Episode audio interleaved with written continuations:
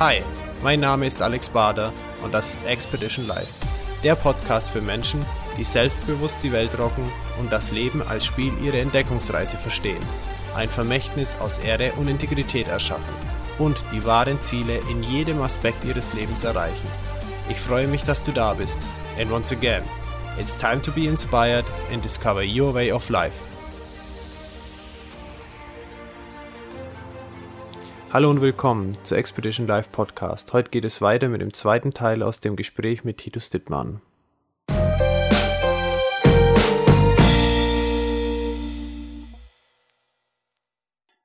Lass uns mal kurz das Thema ein bisschen, bisschen schwenken äh, auf die Unternehmensgruppe. Du hast zu Anfangs ja schon genannt, dass es jetzt dein Sohn äh, übernimmt, die die Führung oder übernommen hat. Ähm, aber vielleicht gib uns mal ein Bild, wie die Unternehmensgruppe denn aussieht mittlerweile.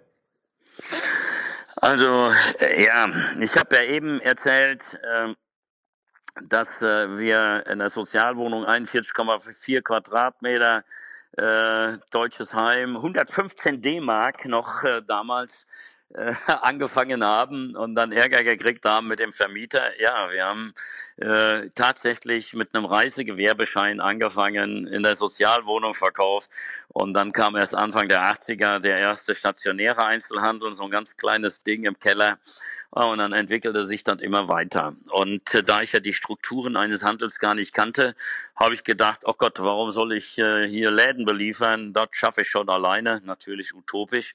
Aber immerhin, ich habe mich bemüht, wirklich so lange wie möglich äh, per Mailorder hieß das damals, da waren die Kataloge noch aus Papier und wie so ein Magazin. Ähm, und auch das habe ich schon anders gemacht. Ich bin der Erste gewesen, der redaktionelle Inhalte mit einem Verkaufskatalog kombiniert hat. Ich habe das Magalog genannt.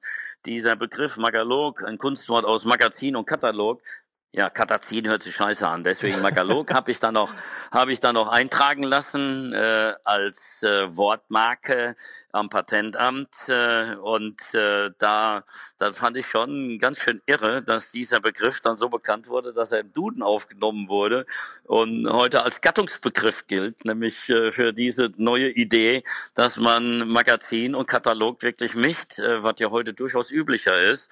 Ja, das sind alles so Sachen, die konnte die, die diese Kreativität, die konnte ich nur haben, weil es halt keine Vorbilder gab, an die ich mich hätte halten können. Und die Betriebswirtschaftsstudenten, mit denen ich am Anfang geredet habe, als Sport- und äh, Geografiestudent und was weiß ich, da hatte ich immer das Gefühl, die haben nur ein paar äh, äh Fremdwörter auswendig gelernt und wissen gar nicht so richtig, was sie da erzählen dann habe ich alles nicht so richtig kapiert und deswegen habe ich gedacht, äh, meine Logik reicht, die können mich alle am Arsch lenken und da bin ich immer mein, mein, mein Ding gegangen. Ich hab, bin eher dahin tendiert, wenn ich gesehen habe, dass man im normalen Business das so und so gemacht wird, habe ich immer gedacht, ja, das muss doch besser gehen und habe mir eine Alternative individuell äh, gesucht, weil mir sehr schnell klar geworden, wenn ich immer nur dasselbe mache wie die anderen, kann ich nie besser werden, dann laufe ich ewig hinterher. Also muss ich doch äh, tatsächlich äh, mir überlegen, wo kriege ich ein Alleinstellungsmerkmal her äh, und äh, wie kann ich äh, alles effizienter und optimaler gestalten und nicht einfach nur blend das machen, was sie alle machen. Okay. Und ja, dann ist das Ganze sehr schnell gewachsen. Und da ich tatsächlich bei die, in dieser einen Firma, die immer größer gewachsen ist, gemerkt habe, wenn du dich mit so vielen Sachen beschäftigst, nämlich äh, Bücher verlegst, Magazine verlegst, äh, Events organisierst, Sponsorgeschäfte machst, äh, Videoproduktionen, wir haben ja Titus TV auf MTV produziert, ähm, wir haben ja im Prinzip alles gemacht. Ich habe sogar eine Logistik aufgebaut, die dann 3000 Pakete am Tag verkauft hat. Ich habe die Warenwirtschaft, die die ähm, ja die, die die die die komplette betriebswirtschaftliche Software jetzt mit Ausnahme vom Buchhaltungssystem. Alles andere haben wir selber entwickelt, weil ich immer der Ansicht hatte, ja, das andere ist nur Schublade, Standard, passt nicht so gut. Wir sind in einem Spezialbereich und dann habe ich jetzt selber gemacht. Ähm, und äh, ich bin froh, dass ich einfach alles angepackt habe und, und selber gemacht habe, weil das war dann auch eine gute Grundlage. Und wenn ich die ganze Warenwirtschaft nicht selbst entwickelt hätte und mandantenfähig schon gemacht hätte zu einem Zeitpunkt, wo man das noch nicht als Standard kaufen konnte, dann hätte ich die Krise gar nicht überlebt. Und da ist dann eine Riesengruppe draus geworden, äh, die schon sehr komplex war. Oben drüber war die, wir wollten ja auch mal an die Börse, dann hat mir ja fast das Knick gebrochen. Äh, aber das ist wieder noch eine andere Geschichte. Erstmal die, die, die Firmenentwicklung ging so, dass wir oben drüber eine Holding hatten. Ähm, mit der wir dann sozusagen alle anderen Firmenanteile gehalten haben. Und unter der Holding gab es unglaublich bis zu 20 Tochterfirmen in der Spitzenzeit in den ganzen Bereichen, also B2B, Business to Business, Business to Consumer, also Einzelhandel, Großhandel, Produktion, ähm, ja, so eine Bildungsecke, Business at School hatte ich die genannt, ähm, so dass ich da meine pädagogische Leidenschaft noch ausleben konnte.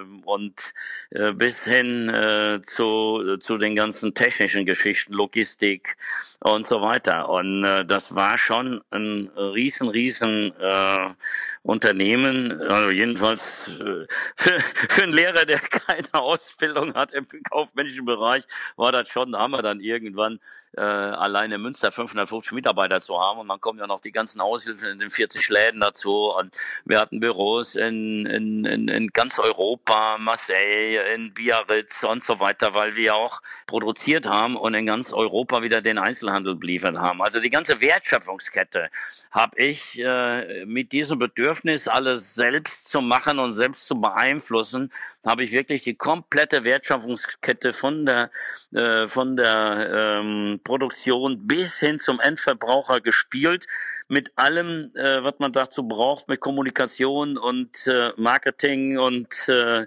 ähm, allem, was dazugehört. Und äh, habe das aber durchlässig gemacht, wieder in verschiedenen Firmen. Das war also nicht eine durchgängige Kette, äh, wie bei H&M oder wie auch immer, sondern die Titusläden, die konnten auch von anderen kaufen. Ähm, wir haben aber auch unsere Produkte, die wir produziert haben, wieder an andere verkauft.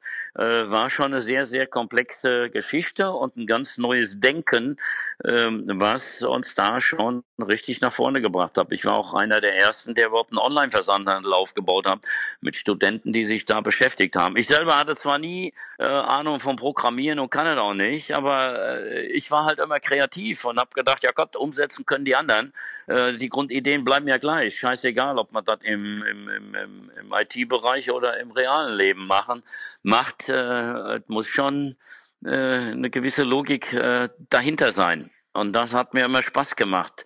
Und da habe ich von nichts zurückgeschreckt. Und das Einzige, wo ich bald auf die Fresse gefallen bin, also solange ich aus dem Bauch raus was gemacht habe, nee, das kann ich auch nicht so machen, sagen. Ich bin nicht einfach nur ein Bauchmensch. Eigentlich bin ich ein emotionaler Kopfmensch mit rationalen Bauchentscheidungen. Äh, dieser ja, bescheuerte Ausdruck, der soll zeigen, ja, dass eins alleine gar nicht geht, dass also diese Kombination von beiden wunderbar funktioniert, das Rationale mit dem Emotionalen. Und äh, da habe ich mich immer extrem stark beeinflussen lassen von der emotionalen Seite, weil das ist ja die Seite, die dich am Brennen hält. Das ist die Seite, die dir die Power gibt. Was, was, was nutzt das beste Werkzeug? Was nutzt, äh, wenn du selber die Power da nicht hast und die Kreativität nicht hast? Deswegen muss dann immer gepaart sein. Wie, wie naja, wirkt sich denn, eine, warte mal, Titus, wie eine, wirkt sich denn das im ja. Alltag aus, dieses emotionale, die emotionale Seite? Also, wie gehst du da mit dem Alltag um? Ja, genau so, genau. Der Kölner sagt immer, gut, gut, dann hätten wir mal Jute, Junge. Das ist ja nichts anderes. Ja, lass doch mal passieren und äh, dann nutzt die Chancen. Äh, denn das hätten wir immer Jute, Junge. Das äh, trifft ja nur dann zu, wenn man dann auch eine Chance nutzt, egal ob passiv oder aktiv. Und äh, also dieses, ja, wenn man das Bewusstsein hat, Jetzt, jetzt glaube ich, äh, weiß ich, was du meinst. So kann ich das vielleicht klarer machen. Der Mensch hat ja immer Angst vor dem Unbekannten und die Zukunft ist was Unbekanntes. Also tut der Mensch so, als könnte man die Zukunft planen. Deswegen machen die ja Fünfjahrespläne, äh, um sich die Angst zu nehmen. Aber das ist der, der falsche Weg, wenn man dann plant und dann meint, das ist Realität, sondern der Plan muss Plan bleiben. Äh, deswegen rede ich nur von mentalem Training, sich mit der Zukunft beschäftigen und ein bisschen rumspinnen. Was ist überhaupt real, momentan, wie kann das hingehen und so weiter. Das ist alles super gut. Aber gleichzeitig sollte man immer hergehen und alles in Frage stellen. Äh, das geht ja so weit. Äh, ich habe ja als kurzer im Bett gelegen, habe ich gekniffen und habe gedacht, mal, bild ich mir das hier alles um mich rum nur ein? Existiere ich eigentlich selber? Da habe ich mich gekniffen als Beweis. Da habe ich gedacht, nö, den Schmerz könntest du dir jetzt auch wieder einbilden. Also eigentlich, äh, wie soll ich sagen, äh, auch Business äh, hat was mit Philosophie zu tun.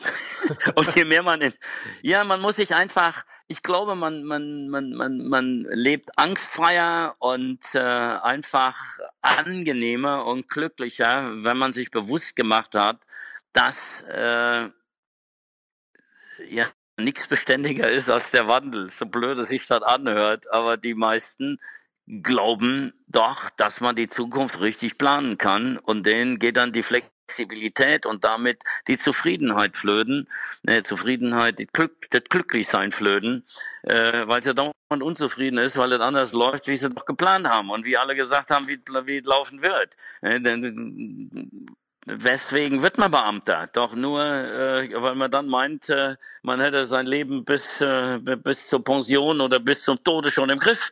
Äh, aber dass da das Glück auf der, auf der äh, Strecke bleiben kann, da denkt niemand darüber nach. Äh, und äh, allein das Bewusstsein haben. Ne? Und wovor hat man Angst? Immer vor dem Unbekannten. Als ich erstmal nach Afghanistan geflogen bin wegen meiner Stiftung, da haben mich alle für einen, für, für einen Wahnsinnigen gehalten. Genauso wie damals, als ich mit dem Skateboarden angefangen habe. Und äh, dann, was mich immer am meisten belastet hat, war immer das Umfeld, was versucht, die Normen auf einen draufzudrücken. Als ich den Beamtenstatus an Nagel gehangen habe, hatte ich das größte Problem damit, dass alle meine Kollegen äh, mich äh, für nicht mehr äh, geistig zurechnungsfähig gehalten haben und mir vorgeworfen haben, dass ich meine junge Familie, unser Sohn war gerade geboren, dass ich dem viel zu hohen Risiken aussetze. Und äh, ja, das hat mir schlaflose Nächte bereitet, bis ich dann irgendwann sagte, ich scheiß einfach auf diese äh, konservative äh, oder ja, auf, auf, auf diese normierte nichts in Frage stellende äh, Gesellschaft, äh, die sich, äh, ja, die vor allem Angst hat, weil sie sich nach Sicherheit sehnt. In dem Moment, äh, wo man die Erkenntnis hat, äh, dass halt das Leben nicht so funktioniert, wie man meint, und dass man nicht zehn Jahre in die Zukunft alle sehen kann, das beruhigt, wenn man das akzeptiert. Adaption ist da äh, das Schlüsselwort. Und äh, ja, so ist es.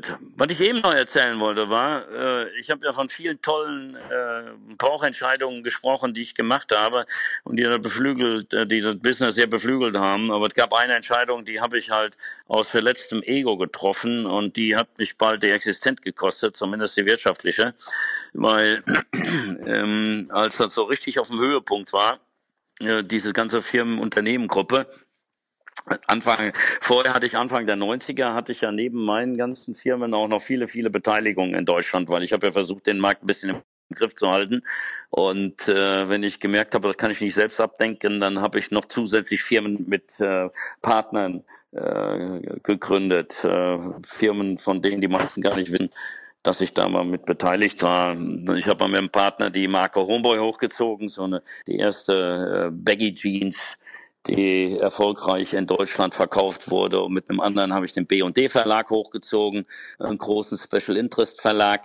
Und dann habe ich Anfang der 90er Jahre habe ich meine 50 Prozent äh, denen zurückverkauft, äh, um äh, ja das Geld hier im Kerngeschäft in Münster zu investieren. Und Ende der 90er Jahre ging dann der äh, Börsenboom los und plötzlich lese ich in der Zeitung, dass die beiden, äh, weil der eine hatte ja Produktions-Know-how, wusste, wie das funktioniert, äh, hatte auch ein sehr gutes Gefühl für Mode und für, für diesen Lifestyle, der andere extrem medienerfahrene Kommunikation, den fehlte im Prinzip nur die Handelsplattform dazwischen, Online-Business und mit allem drum und dran. Naja, und da die halt bei mir groß geworden sind, äh, fand ich, äh, das ist doch meine Geschäftsidee, die ich seit Jahren und Jahrzehnten äh, nachverfolge. Äh, und äh, habe mich im Ego angegriffen gefühlt, dass meine ehemalige Partner mit meiner Idee da an die Börse wollen und habe gedacht, ja lieber tot als Zweiter. Und ich kann nur sagen, mit dem Tod hat er dann fast geklappt, weil das einfach eine banane, emotionale, äh, ja, ich würde sagen, der Norm entsprechende Entscheidung war, weil ich, ich habe mich ja diesen Normen äh, des, des Wettbewerbs und diesem Ego, äh, was ja auch äh, Normen mitprägt. Äh, man will der Dominante, man will der, äh, der Erste bleiben und so weiter und so fort. Also ich habe nicht an dem gekratzt, was normalerweise oben als Priorität steht und habe mich da äh, egomäßig leiten lassen. Und das ist, hat zu einem Desaster geführt, weil die Börse ist dann gecrasht. Ähm, ich habe das ja gegen meine Überzeugung gemacht. Da, äh, wir waren natürlich auch nicht vorbereitet, sondern mussten erst noch uns börsenreif machen. Da muss man ja gewisse gewisse äh, formelle Dinge auch äh, erstmal vorbereiten. Und äh, ja, die Börse ist gecrasht und äh, unsere Investoren, die ich reingeholt habe, die auch einige Millionchen dann bei uns versenkt haben, womit wir dann wieder Firmen gekauft haben, weil alle den Umsatz nur hochgepusht haben und keiner an die Rendite gedacht hat. Und naja, plötzlich äh, äh, crasht die Börse und äh, die Investoren äh, haben keinen Plan B und äh, standen voll ums Schlauch hatten von dem Business keine Ahnung. Und dann hatte ich plötzlich Dallas und Denver Clan äh, gleichzeitig in Münster und musste damit klarkommen, äh, Gott, da könnte ich jetzt stundenlang noch davon erzählen, was da alles passiert ist. Lange Rede, kurzer Sinn. Ich habe, äh, meine Frau und ich haben uns dann nämlich wirklich selbstkritisch leider viel zu lange fremdbestimmen lassen und immer gedacht, ja Gott, vielleicht liegt es doch daran, die anderen haben Betriebswirtschaft studiert, die reden alle so schlau und die Bank weiß es vielleicht besser und der Berater weiß es besser. Nur irgendwann haben wir gesagt, ihr könnt uns alle am Arsch lecken und wir haben wirklich alles zur Bank, zu einer neuen Bank gebracht, was wir nur hatten und haben uns äh, privat über alle Ohren verschuldet und haben einfach äh, alle rausgeschmissen und neu angefangen und äh, siehe da, als wir das wieder selbstbestimmt mit Feuer und brennendem Herzen in die Hand genommen haben, da fing es auch wieder an zu laufen. Und äh, dann habt ihr aber die Bank wieder bei euch im Haus gehabt. Äh, ich, ich habe die ganze Geschichte jetzt schon bis zu Ende ganz schnell erzählt, okay. weil ich wollte den Rahmen nicht sprengen.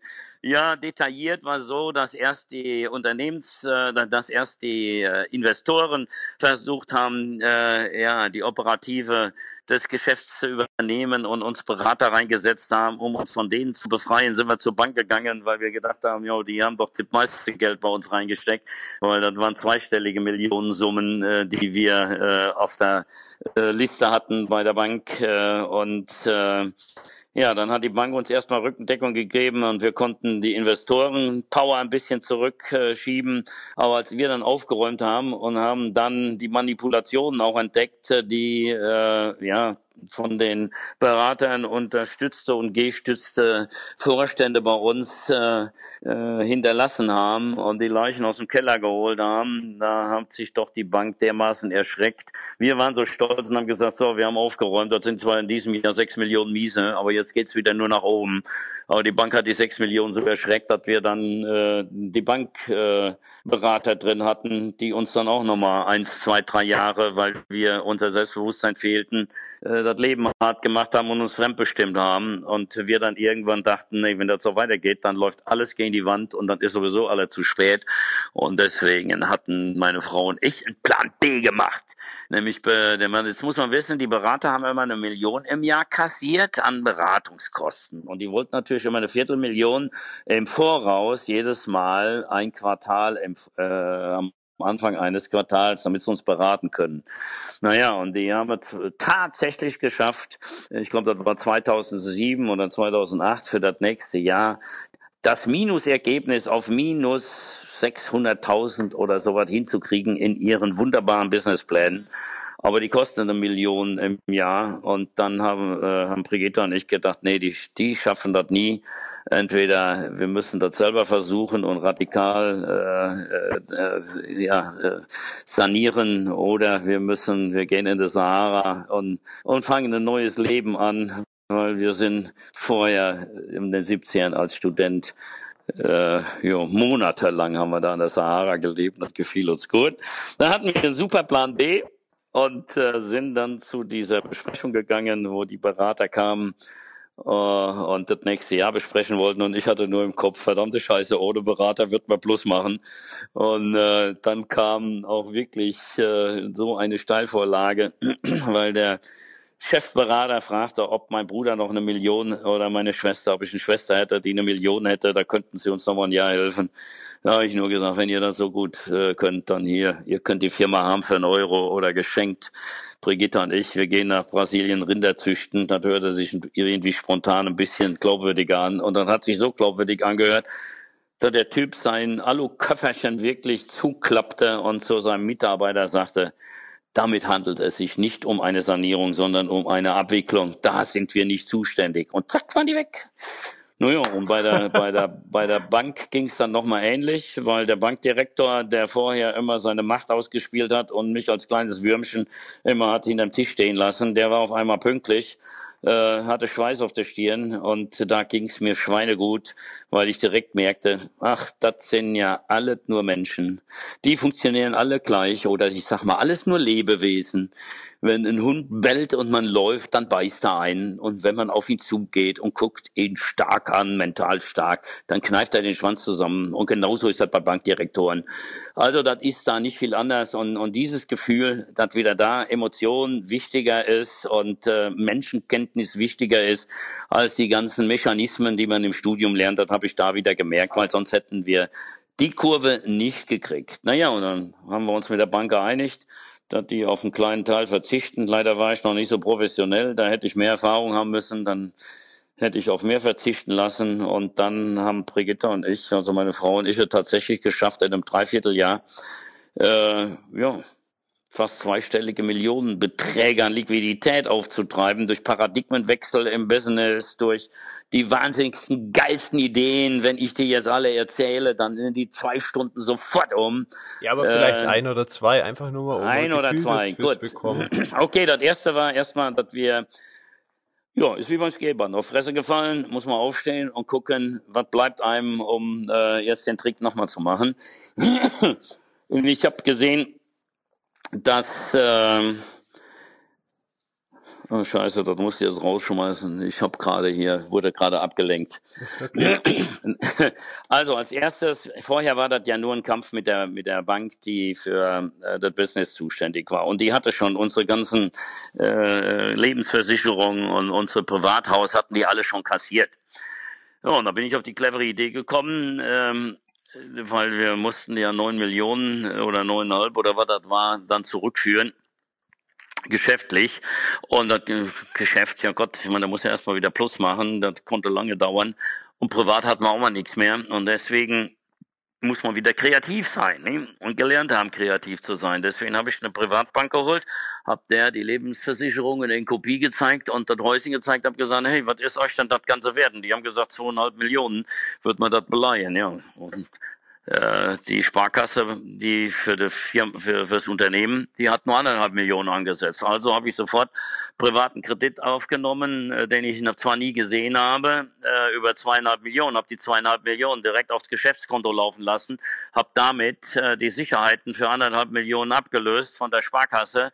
Die Sicherheiten sind natürlich zu der Privatbank gegangen, die mir da privat geholfen haben. Dann hatten wir privat zwar zweieinhalb Millionen äh, Schulden, aber wir hatten von den neuneinhalb Millionen direkt zweieinhalb Millionen abgetragen, nur noch sieben Millionen. Wenn das innerhalb von sechs Wochen passiert, da guckt die Bank schon blöd, weil sie eigentlich uns schon beerdigt hatten. Ja, und dann habe ich so radikale Sachen gemacht, dass ich äh, einfach gesagt habe, ich hatte keine Ahnung, äh, äh, wie das Marketing oder überhaupt diese ganzen Geschichten weitergegangen sind. Ich war ja nicht mehr in der Operativen. Und ein Online-Business, da gab es plötzlich ein Keyword-Marketing und ein SEA-Marketing und was weiß ich alles, diese ganzen Geschichten, die man braucht.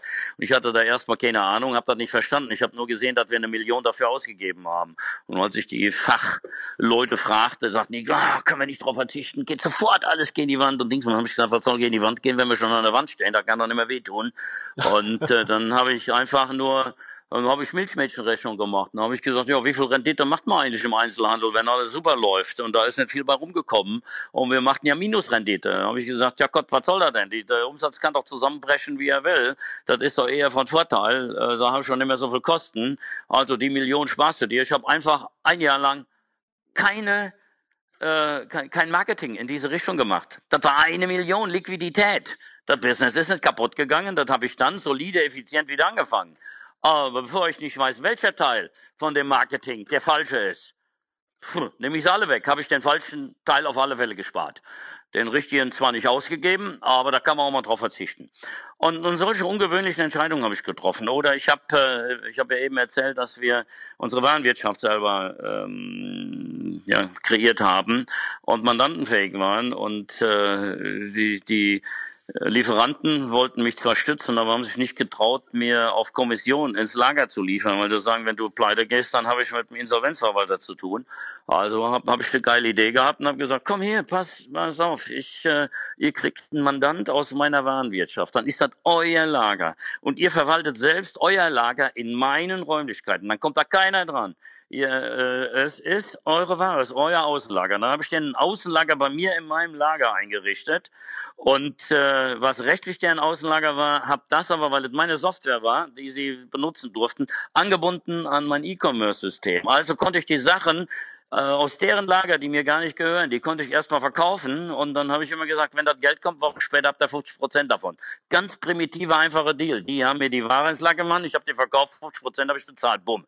Äh, und so habe ich dann ein Drittel meines Gesamtumsatzes, der äh, Mailorder doch immerhin 9 Millionen Euro Umsatz war, wenn man dann ein Drittel des Umsatzes oder fast die Hälfte des Umsatzes mal kurzfristig nur mit anderer Ware macht, dann spart man schon wieder zwei, drei Millionen Wareneinsatz. Und schon hatte ich wieder zwei drei Millionen, die ich zurückführen konnte. Und so geht das immer weiter. Ich habe mit den, mit den ganzen offenen Posten von den Lieferanten gedealt und so weiter. Also, und das Wichtigste, immer kommuniziert, immer kommuniziert, immer allen ganz offen erzählt, was los ist und wie ich in der Scheiße hänge und wie ich mir den Arsch aufreiße und dass ich das schaffe. Und das hat so viel Glaubwürdigkeit und Authentizität äh, hervorgerufen, dass äh, wirklich, äh, ja, alle haben mir nicht geglaubt. Und das wiederum ist auch eine emotionale Sache. Und wenn du kannst der geilste Betriebswirt sein und mit der geilsten Formel rumschmeißen, deswegen glaubt noch lang keiner an dich, ob er sein Geld wieder kriegt. Wenn du aber ein emotionaler, geiler Typ bist, der wirklich authentisch ist und dem sagst, hey, ich schneide mir eher einen Finger ab, ich dich verrecken lasse, zack, glaubt er dir und dann hast du wieder Liquidität, weil er stillhält und gehst nicht pleite. Und deswegen ist Emotion so wichtig hm. im, im, im, im, im Business. Hm. Ja. Und die Persönlichkeit ist extrem wichtig. Business ist, wenn wir jetzt nicht gerade von den großen Konzernen reden, sondern wir reden ja wirklich vom Familienunternehmen und Mittelstand oder vielleicht sogar kleinen Mittelstand, da ist das die Person, die wichtig ist. Der Unternehmer, das A und O. Wenn der Unternehmer scheiße ist, ist das Unternehmen scheiße. Hm. Äh, Titus, was mich noch interessieren würde, wie viele Mitarbeiter habt ihr jetzt genau? Also Einleitung habe ich mal gesagt mit 500, aber äh, wie, wie ist Also so, so, so, so genau kann ich das nicht sagen, aber ähm, weil mein Sohn macht das ja alles äh, und ich äh, bin ganz tief in dieser Skate-Geschichte drin. Noch drauf, ich, ja. ich, bitte? Reden wir gleich noch drüber? Ja, okay, okay. also ich schätze mal, da dürften momentan so um die 300 hier in Münster sein. Okay. Ist ja immer noch was. Oder ist, ist wieder was. ich habe ja, ich habe die Logistik damals verkauft. Ich habe alles Mögliche verkauft. Okay. Und das habe ich dann alles Verträge gemacht, habe ich alles wieder zurückgekauft inzwischen. Logistik ist wieder 100 Prozent uns. Ich habe sogar zum Schluss 50 Prozent von der Titus GmbH an Investoren noch verkaufen müssen, habe aber dann dafür gesorgt, dass ich vernünftige Verträge mache, dass das überhaupt keine Rolle ist, äh, ob da ein Investor drin ist oder nicht, weil er konnte nicht mitbestimmen. Und das haben wir auch jetzt wieder inzwischen zurückgekauft. Also das, äh, so eine Sanierung geht nicht von heute auf morgen. Das kann Jahrzehnte dauern manchmal. Okay. Und, und, und Umsatz, wie viel Umsatz macht ihr? Ja, bin ich jetzt auch ein bisschen überfragt. Scheiße, müsste ich nachliefern oder ähm, 40 Millionen insgesamt? Könnte ich jetzt mal außer, außer, aus der Hüfte, würde ich mal sagen, okay. so ungefähr. Ja. Also wenn du wir sagst, meinst du ja die Titus GmbH wahrscheinlich. Ja. Oder, oder meinst die ganze Firmengruppe, dann sind es auf alle Fälle 40, 50 Millionen. Ja, okay. Okay. Also lassen wir die Besitzverhältnisse jetzt mal weg. Ja, das ja. ist momentan alles sehr schwierig, weil wir auch im Generationswechsel 2.0 sind. Das heißt, äh, mein Sohn hat ja damals in der Krise seinen eigenen Großhandel äh, gegründet. Wenn du das jetzt zum Familienimperium zählst, würde das natürlich dazugehören. Das ist, gehört aber nicht dazu, ähm, weil das ist ja ja die Firma meines Sohnes. Mein Sohn macht momentan mein Geschäft, aber der äh, Titus GmbH gehört immer noch äh, der Dittmann GmbH, die wiederum Brigitta und mir gehört. Aber auch da sind wir gerade im Gespräch, äh, dass äh, unser Sohn die Titus GmbH übernimmt und so weiter. Also das, das sind ganz komplexe Sachen, die wir jetzt wunderbar familienintern abarbeiten. Schön. Ja, aber auch da muss es ja weitergehen. Das ist ja super. Titus, ähm, Thema Titel. Du hast dir mal den Titel Anstifter gegeben. Ist das noch aktuell oder hat sich das verändert? Das hat sich verändert. Ich fand den Titel Anstifter äh, eigentlich super geil, aber ähm, wie soll ich sagen? Anstifter, den Titel habe ich mir gegeben in der Phase, wo ich dann äh, ja einen anderen Titel brauchte, weil ich aus dem Unternehmertum dachte, dass ich eigentlich dann in diese Gemeinnützigkeit abwandere. Aber da hat mich das Leben wieder eingeholt und meine eigene Erkenntnis, die ich in dem Moment nicht im Kopf hatte, dass das eigentlich ein, nur ein Leben ist und dass das alles verdammt miteinander zu tun hat, äh, hat mir dann sehr schnell gezeigt, dass Gemeinnützigkeit, wenn man das unternehmerisch betreibt, viel geiler ist äh, und viel effizienter ist und dass man dieses Unternehmertum eigentlich überall anwenden kann, um erfolgreich zu sein. Und deswegen habe ich sehr schnell gemerkt, dass ich also diese ganze Stiftungsarbeit, die Vereinsarbeit äh, sowieso aus meinem Background und aus meiner Erfahrung sehr unternehmerisch sehe und, äh, und effizient und unternehmerisch führe. Dann bin ich zu dem Schluss gekommen, dass eigentlich der richtige Titel für mich Social Entrepreneur ist. Und das wird, glaube ich, jetzt auch der Titel sein, weil der führt nämlich beides zusammen. Das unternehmerische Denken und die soziale Verantwortung, die man spürt.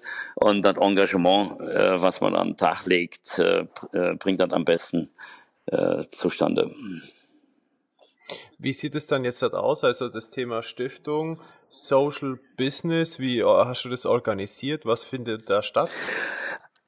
Am Anfang habe ich eine Stiftung gegründet, so wie alle und wollte dann auch stiftungsmäßig arbeiten. Aber eigentlich müsste ich schon fast äh, dem Fiskus, dem Finanzamt Dankeschön sagen, dass die mir so viele Schwierigkeiten am Anfang gemacht haben, weil die wollten einfach nicht glauben, dass so ein erfolgreicher Unternehmer äh, sich ehrlich äh, äh, sozial engagiert und deswegen äh, ja, wurde mir da äh, das immer ein bisschen in Zweifel gestellt. Aber äh, durch diesen Druck bin ich schnell äh, aufgekommen, dass ich äh, das durch Umstrukturierung ähm, ja, doch viel Luft rausnehmen kann, viel Druck rausnehmen kann. Und deswegen habe ich unter der Stiftung eine kommerzielle GmbH installiert. Also die Stiftung ist 100 Prozent Mutter einer Skate Aid Support GmbH. Die heißt ja auch schon so, als das, was sie machen soll. Und äh, inzwischen bin ich so selbstbewusst, dass ich sage, ja, das ist äh, eigentlich das Geilste an äh, ja, gesellschaftlicher Verantwortung und Gemeinnützigkeit, weil diese kommerzielle Tochterfirma ist ja doppelt gemeinnützig. Die zahlt Steuern an den Staat, was ja ein gemeinnütziger Akt ist, und sämtliche Rendite, Gewinne und alles, was überbleibt, weil die Mutter ist ja die Stiftung, geht in die Stiftung und damit direkt in die Projekte. Also optimaler kann man Gemeinnützigkeit gar nicht leben als mit Business. Und zusätzlich bleibt uns natürlich in der Stiftung noch die Möglichkeit des Fundraisings. Ähm, aber bei Fundraising, Spenden, darf ja keine Gegenleistung sein. Und die meisten Menschen, die wollen aber auch, wenn sie spenden, irgendeine Gegenleistung haben. Und wir sind leider im Image noch nicht so weit wie die Kirche, die steuerfrei einen Platz im Himmel verkaufen kann. Äh, und äh, deswegen müssen wir kommerzielle Tochterfirmen gründen, damit wir Gegenleistung geben können. Und da packe ich jetzt mein Wissen als äh, Marken Betreuer oder mein Wissen, mein Markenwissen rein. Also wie man eine Marke positioniert, aufbaut, begehrlich macht und so weiter. Und haben das Skate angemeldet. Und die Tochterfirma hat halt eine Masterlizenz, die wiederum Lizenzgeschäfte mit ganz normalen Produktproduzenten äh, hat äh, momentan sind wir ganz stolz. Äh, kommt jetzt ein Schuh von Vans. Das ist ja im Skateboard-Bereich der angesagteste Schuhbrand überhaupt. Und da wird es jetzt einen Skate-Aid-Schuh geben und dann kriegen wir vom weltweiten Verkauf einen Dollar ab. Also richtig ganz normale Lizenzgeschäfte. Wir machen das mit TSG-Helmen, wir machen das, vorher haben wir das mit dem Adidas Schuh schon mal gemacht. Äh, viele Skateboard-Hersteller äh, machen Decks mit dem Skate-Logo und wir kriegen was ab. Oder die legendärste Rollenmarke Bones, die macht eine Skate-Rolle, also immer Kollabo-Rollen mit so einem Kreuz werden dann zwei Marken verbunden, also Bones Skate oder Vans Skate oder wie auch immer. Und das fängt an ganz gut zu laufen. Gut, könnten noch mehr gehen, aber das bauen wir ja erst seit ein, zwei Jahren auf. Und äh, da sehe ich noch unglaublich viel Potenz. Natürlich, ähm, äh, da es leichter ist, an, an gespendete Sach, äh, Sachen ranzukommen als an Kohle, äh, lassen wir uns oft so zweite Wahl, äh, Reste, äh, unverkäufliche Dinge aus dem Business äh, schenken und die können wir doppelt verwerten. Zum einen können wir natürlich Skateboards und Schuhe immer wunderbar in den entsprechenden Ländern in den Projekten gleich einsetzen. Dann braucht man das von der Spenden nicht zu kaufen. Und zum anderen äh, machen wir kleine Flohmärkte, wo wir dann äh, Klamotten äh, auf Flohmärkten verkaufen und damit wieder Geld generieren, versteuern und damit wieder äh, Projekte äh, finanzieren. Das, äh, ja, wir versuchen einfach in allen Businessbereichen wie es irgendwie geht, äh, die Kohle zu machen, zu versteuern und dann für den guten Zweck einzusetzen. Und um Kosten zu sparen, schnorren wir uns äh, wiederum bei anderen Firmen äh, mit Dienstleistungen durch die Gegend. Und äh, das macht schon Spaß, so zu merken, dass in dieser Kombination Social Business man auf alle auf einmal noch eine neue Stufe der Effizienz erlebt. ja, schön. So, und jetzt, jetzt, jetzt weih uns mal ein in dein Herzensprojekt. Was ist Skate Aid und, und äh, was ist das Ziel? Was macht ihr da? Was, was findet da statt? Ja, ich habe ja ähm, schon sehr früh wo ich noch gar nicht an Gemeinnützigkeit gedacht habe, jedenfalls nicht so professionell, ähm, gemerkt, dass diese bewegungsorientierte Jugendkultur Skateboarding ein tolles Werkzeug ist, um die Welt zu bewegen und vor allen Dingen um äh, Jugendliche bei der Persönlichkeitsentwicklung äh, zu helfen und die so richtig unterstützen. Und das ist gesellschaftlich ja immer ganz wichtig, dass die nachfolgende Generation äh, stark ist. Man könnte kurz sagen, wir machen Kinder stark. Und das ist für jede Gesellschaft die Voraussetzung, um äh, dass die Gesellschaft sich weiterentwickelt und leistungsfähig wird oder bleibt.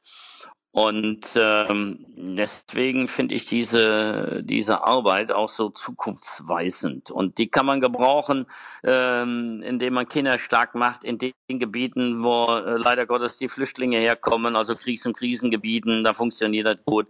Man kann es zur Flüchtlingsintegration hier in Deutschland benutzen, was ja momentan ein großes Problem ist. Man kann es aber ganz normal zur Persönlichkeitsbildung äh, unserer äh, ja, westlichen Jugend benutzen. Es, funktioniert immer. Und das ist einfach ein Traum. Und äh, ja, ich freue mich, dass ich wieder zurück bin, äh, mehr oder weniger in der Pädagogik, da wo ich herkomme und auch mit Lehrauftrag an der Uni Münster ausgestattet. Und inzwischen gehe ich so weit, weil wir, wir setzen dieses Skateboarding also nicht nur normal zur Persönlichkeitsentwicklung so im Allgemeinen ein, sondern alles, was ich schon erklärt habe, sondern wir machen auch äh, Inklusion. Äh, also wir machen äh, Camps für Hörgeschädigte, Hörbehinderte, äh, also Gehörlose, die dann wieder zusammen mit normalen Kids Skateboard fahren und das funktioniert wunderbar. Sogar in Namibia äh, bauen wir gerade einen Skateboardpark in der Mitte von einem Schulzentrum von Gehörlosen, von Blinden und von geistig Behinderten und was dann noch geöffnet ist für die Kinder dort aus dem Slum äh, und äh, das Skateboarden verbindet alle und das ist das Schöne. Äh, und äh, wir machen sogar Projekte, Skaten statt Ritalin heißt das, seit fünf Jahren und haben dort in der Praxis schon sehr große Erfolge, dass Eltern Ritalin abgesetzt haben, weil einmal der Woche intensives Skateboardfahren der Kinder äh, die, die Kinder so positiv beeinflusst, dass Ritalin nicht mehr notwendig ist. Und nicht nur, dass die Kinder plötzlich motorisch besser drauf sind. Und äh, äh, Eltern erzählen, unser Sohn kann das erste Mal eine Treppe hochgehen, ohne vor lauter Hektik zu stolpern. Äh, andere sagen, ich glaube das gar nicht, wenn der vorher Skateboard gefahren ist, kann der plötzlich sich konzentrieren und Hausaufgaben machen. Dann heißt, alles, was ich äh, schon so erzählt habe, äh, haben wir hier, erleben wir plötzlich praktisch, dass das motorisch weiterbildet, dass es kognitiv weiterbildet, naja, und auch in der Sozialkompetenz, weil äh, die Kinder, die, die, die bei uns hier skaten statt Ritalin, die kommen erstmal in eine Gruppe, wo, wo sie ernst genommen werden, nicht mehr der Schule, weil sie nicht der Norm entsprechen, werden sie in die Ecke gestellt. So ein Mensch kann sich nicht entwickeln. Bei uns, wenn die dann sich ein bisschen entwickelt haben, dann dürfen die schon wieder die im nächsten Kurs die Neuen mitbetreuen. Dann sind die plötzlich schon so was wie ein Lehrer oder ein, äh, so eine Art Trainer. Das gibt Selbstbewusstsein. Überhaupt zu merken, dass man sich selber entwickelt. Äh, der, das beflügelt diese Selbstwirksamkeit und hebt das Selbstkonzept. Und alles, was ich schon erzählt habe, das funktioniert auf einmal wunderbar und dann so nebenher und man meint als Lehrer, boah, wie geil ist denn das? Ich brauche ja kaum selber was zu machen ich muss nur die richtigen Werkzeuge einsetzen. Und schöner geht's doch eigentlich gar nicht. Und da setze ich gerade auch ein, ein, äh, ein, ein Forschungsprojekt auf, weil der Regierungspräsident, der Sportdezernent des Regierungspräsident von Münsterland, äh, der ist darauf aufmerksam geworden und äh, der hat auch Interesse an mehr Sportstunden und äh, äh, ja dann die Uni, äh, die ich ja brauche bei einer wissenschaftlichen Forschung. Wir drei wollen äh, nachweisen, dass äh, selbstbestimmte Sportarten, am Beispiel von Skateboarding werden wir das dann nachweisen, dass die wirklich so positiv auch bei Symptomen wirken, die auf ADHS deuten, dass in zwei, drei Jahren Ärzte statt Ritalin auch einen Skateboardkurs verschreiben können auf Krankenkassenkosten.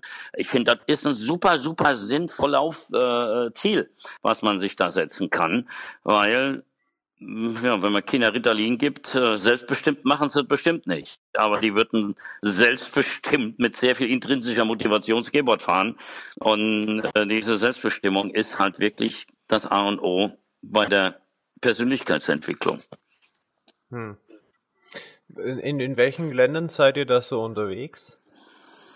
Wir sind momentan in 37, äh, äh, nee, Länder nicht, in 37 Projekten mhm. aktiv. Okay. Und ich glaube, ohne Gewehr, das sind 17 Länder und fast alle Kontinente. Allerdings haben wir uns entschlossen, weil einfach die Welt zu groß ist und man die ganze Welt auf einen Schlag schlecht retten kann. Das ist ja Tropfen auf dem heißen Stein. Ähm, nein, wir konzentrieren uns momentan wirklich auf ähm, die Problematik, die unsere Gesellschaft auch momentan zu bewältigen hat. Also wir betreiben Prävention äh, in Ländern, die man als Krisen- und Kriegsgebieten bezeichnen kann. Wir werden dies oder spätestens nächstes Jahr anfangen, auch in Syrien, in Damaskus, mit der SOS Kinderdörfer einen Skateboardpark zu bauen. Wir haben schon in Palästina, in Bethlehem eingebaut. In Afghanistan habe ich ja angefangen. Wir bauen gerade äh, auch in, in, in, Schwarzafrika ähm, äh, wo ja auch sehr viele Flüchtlinge aus wirtschaftlichen Gründen zu uns kommen. Äh, und auch im nordafrikanischen Maghreb-Raum wollen wir noch aktiver werden. Also wir wollen uns schon auf solche, auf, auf diese Gebiete noch mehr konzentrieren. Aber wir werden auf keinen Fall äh, Südafrika aufgeben, weil in Südafrika, Namibia, Mosambik, dort hat sich schon so viel entwickelt und das läuft schon fast von alleine. Das könnte man vielleicht irgendwann äh, wie ein Satellit eigenständig laufen lassen.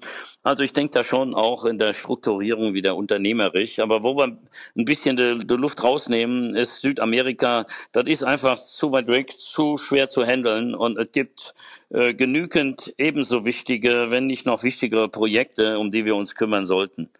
Und äh, damit wir, ich meine, ist ja normal unmöglich in so kurzer Zeit. Wir haben ja mal gerade um 2010 so angefangen.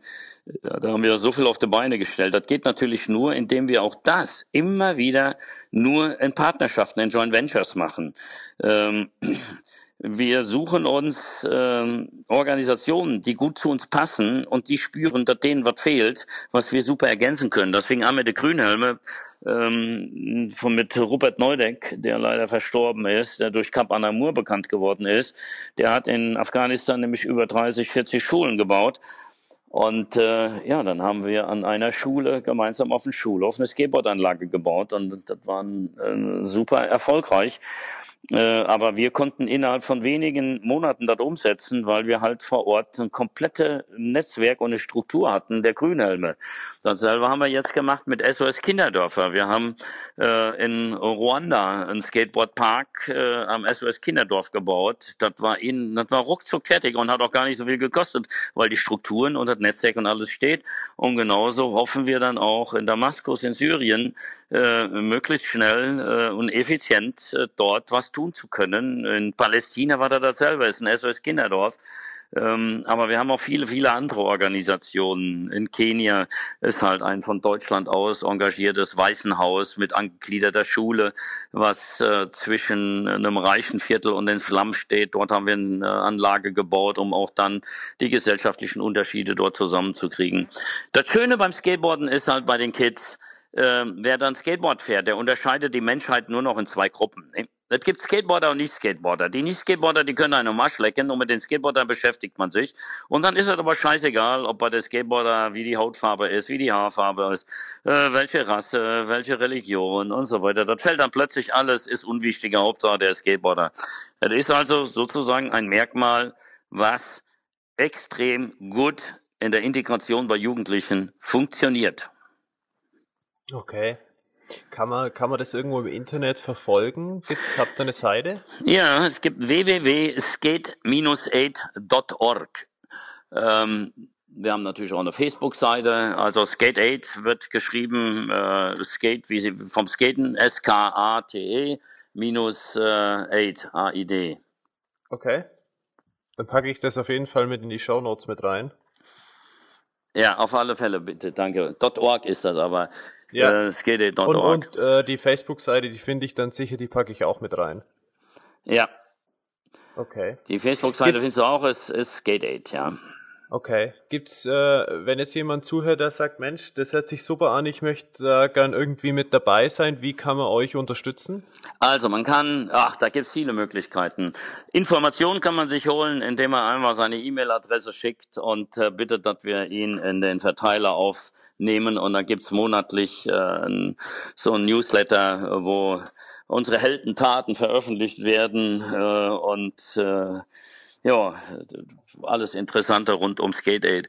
Dann kann man natürlich äh, auf unsere Seite gehen, www.skateaid.org äh, und auf dieser Seite kann man dann sogar in einen Shop gehen, wo man dann alle Produkte, äh, die mit Skate Aid tragen und wo wir über, über die Produkte wiederum äh, eine Lizenzgebühr kriegen, da kann man, äh, ja, ich meine, das geht quer durch äh, von der flüssigen Schneekette, die man auf seinen Rollstuhl oder unter die Schuhe sprühen kann, bis hin zur Skateboardrolle äh, und so weiter. Äh, also wenn man das bei uns im Online-Shop kauft, dann haben wir natürlich A, die Rendite und B, auch noch die Lizenzgebühren. Das hilft.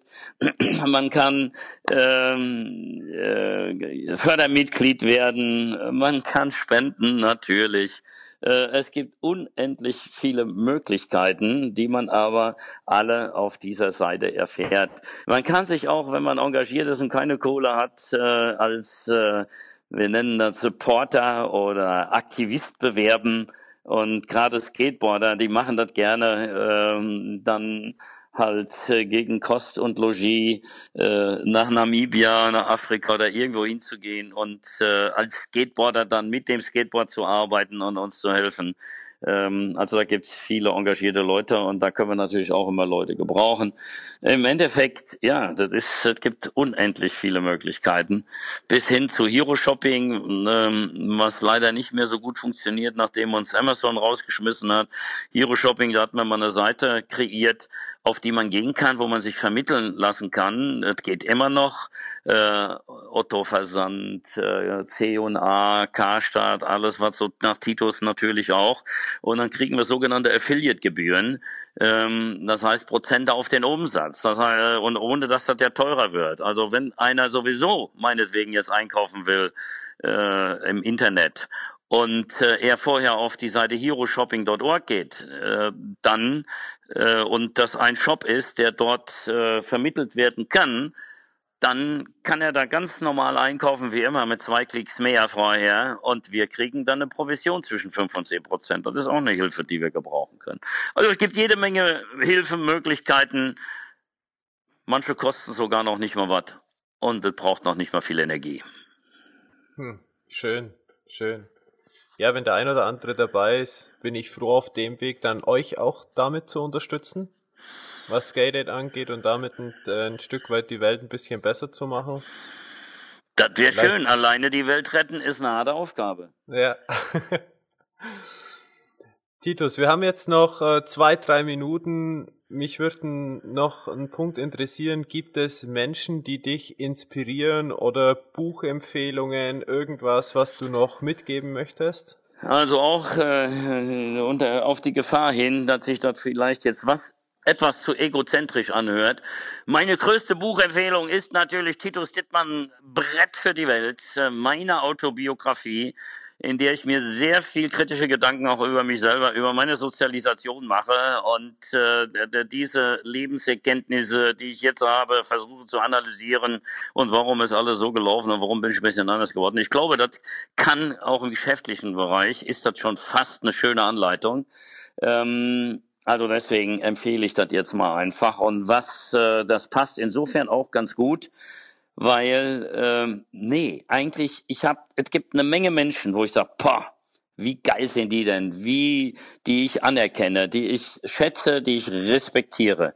Aber so wie das normalerweise immer gesehen wird als Vorbild, dem man nacheifert oder sowas, nee, habe ich eigentlich nie gehabt, weil sehr früh habe ich erkannt, äh, wie ich schon sagte, wenn man jemandem hinterherläuft, kann man nicht besser werden. Mein Bemühen war immer, noch ein Schüppchen draufzulegen. Und das geht eigentlich nur, indem man individuelle Wege geht.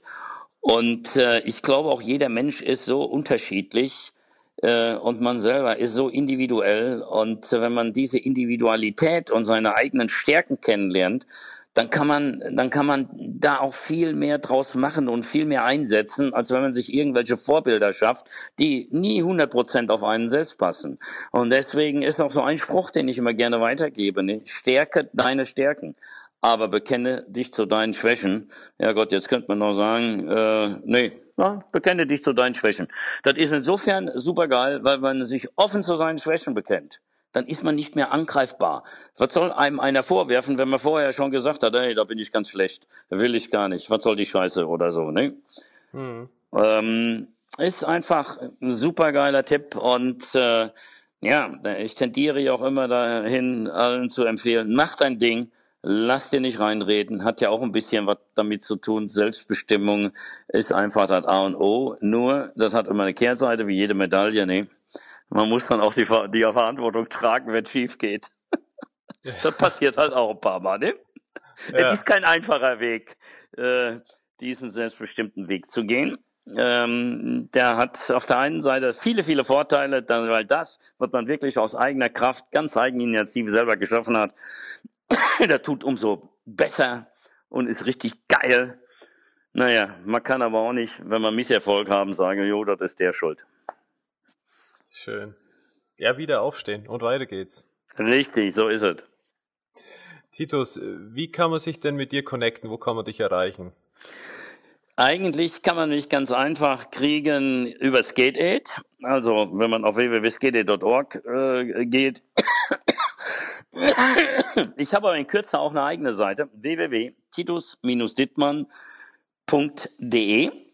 Mhm. Da wird man mich auch sehr gut erreichen können. Und ja Gott, jetzt sage ich mal, ich habe eine öffentliche Facebook-Seite, Titus Dittmann, die ich aber ganz privat betreibe, die, wo ich nur selber poste und alles mitkriege auf dieser öffentlichen Seite. Und wenn man dort liked, äh, dann äh, ist man nah an mir dran und äh, wenn ich Nachrichten bekomme, die beantworte ich auch selber. Also das ist schon eine eine persönliche Connection auf meiner öffentlichen Seiten einmal gefällt mir zu klicken und äh, zu abonnieren.